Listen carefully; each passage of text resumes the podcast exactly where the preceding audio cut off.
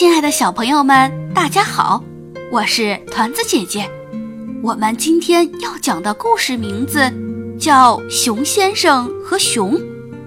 嗯，熊先生不是熊吗？这个名字可真有意思，我都已经迫不及待想要听听里面到底是什么内容了。你呢？那还等什么？我们一起开始吧。熊先生和熊，作者弗朗西斯·托马斯，作图露丝·布朗，翻译王玲。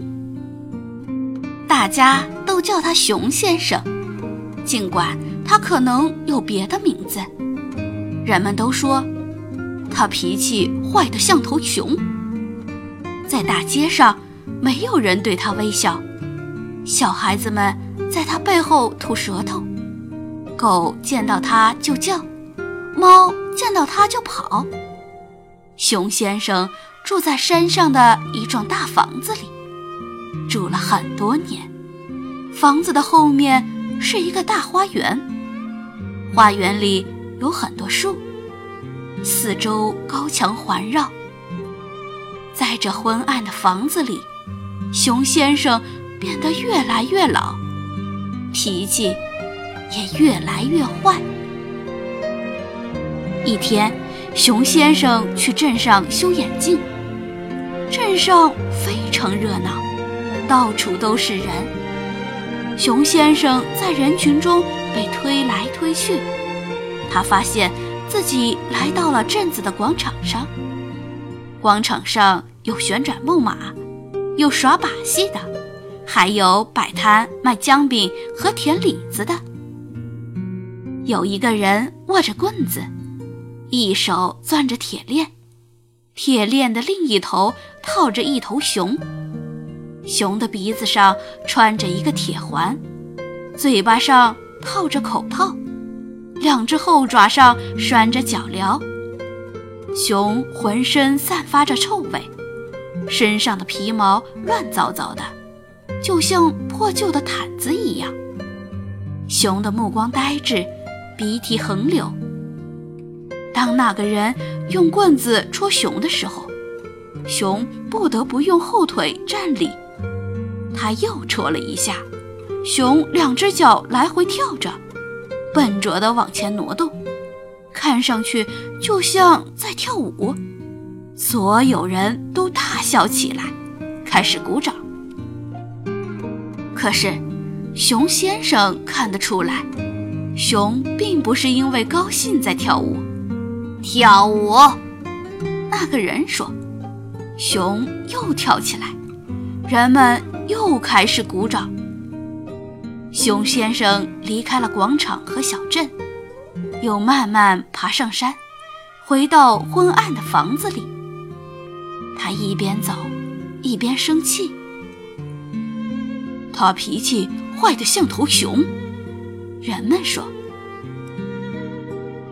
这天晚上，熊先生辗转难眠，他记不得广场上的音乐和旋转木马，却记住了那头熊悲伤而呆滞的目光。然后，他从床上坐了起来，看上去更生气了。突然。他有了个主意。第二天一大早，熊先生就套上马，去了镇上。镇上几乎还看不到人，除了打扫街道的清洁工和推开橱窗打着哈欠的面包师。但是那些马车和旋转木马、条纹帐篷和姜饼摊儿都不见了。熊先生看见一个提水的小女孩。集市上的那些人去哪儿了？他问。往那边去了。小女孩指着一个方向说。熊先生没有说谢谢。小女孩摇了摇头。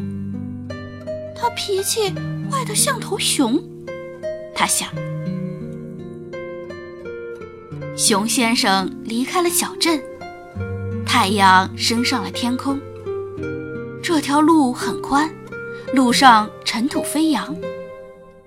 中午的时候，熊先生终于在路边看见了那个人，他正吃着香肠，他的马正在吃草，马车上的笼子里，那只脏兮兮的老熊呆坐着，什么吃的也没有。我来买你的熊，熊先生对那个人说。那个人笑了笑，又咬了一口香肠。熊先生拿出钱袋，给那个人一枚金币。这头熊不卖。那个人说。熊先生又拿出一枚金币，接着又拿出一枚，最后那个人打了个哈欠。呵，反正我也受够这头熊了，脾气太坏了。把它带走吧，以后我就只变戏法了。他们把笼子抬到了熊先生的马车上，熊咆哮着。熊先生从袋子里拿出几个苹果，喂给熊吃。回家的路漫长而颠簸，当熊咆哮时，熊先生就再给他几个苹果。他们就这样。回到了家里。到家的时候，天已经快黑了。那天晚上，在熊先生的树林里，熊睡得很香。熊先生给他喂了一些药效很强的安眠药。当熊睡着的时候，熊先生取下了他身上的铁链和口套，打开了他的脚镣，劈开并烧掉了笼子。熊睡着后，做了一个梦。他梦见很久以前，他和妈妈、兄弟姐妹们一起在山里玩耍。他想起在银光闪闪的溪流中戏水、抓鱼，想起在柔软的草地上打滚，用鼻子嗅着找成熟的浆果。然后，他梦见猎人来了。他们抓住了他和他的兄弟姐妹们，把他们卖掉了。当熊回忆起这些的时候，他愤怒地咆哮了一声，醒来了。然后他张开大嘴，打了个哈欠。他抬起头，伸了个懒腰。没有了铁链把他拽回地面，也没有冰冷光滑的笼子，只有柔软芬芳的草地。摇摇晃晃地站了起来，四脚踩着大地。他闻到了甜美的水的味道。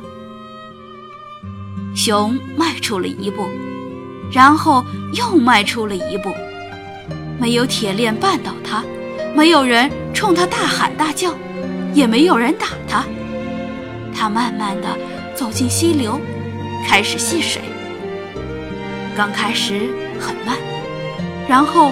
越来越快，清凉的溪水流过他乱糟糟的、干燥的皮毛，流进他灼热的喉咙和黏糊糊的眼睛。当他用力抖掉身上的水时，才想起自己有多饿。花园的另一边，静静地坐在草地上的，是那个给他苹果的人。他喜欢苹果。这次有了更多的食物。麦片粥、蜂窝，还有坚果。熊把所有的东西都吃光了。他很久没有吃过这么美味的食物了。他看着熊先生，熊先生也看着他。熊先生笑了。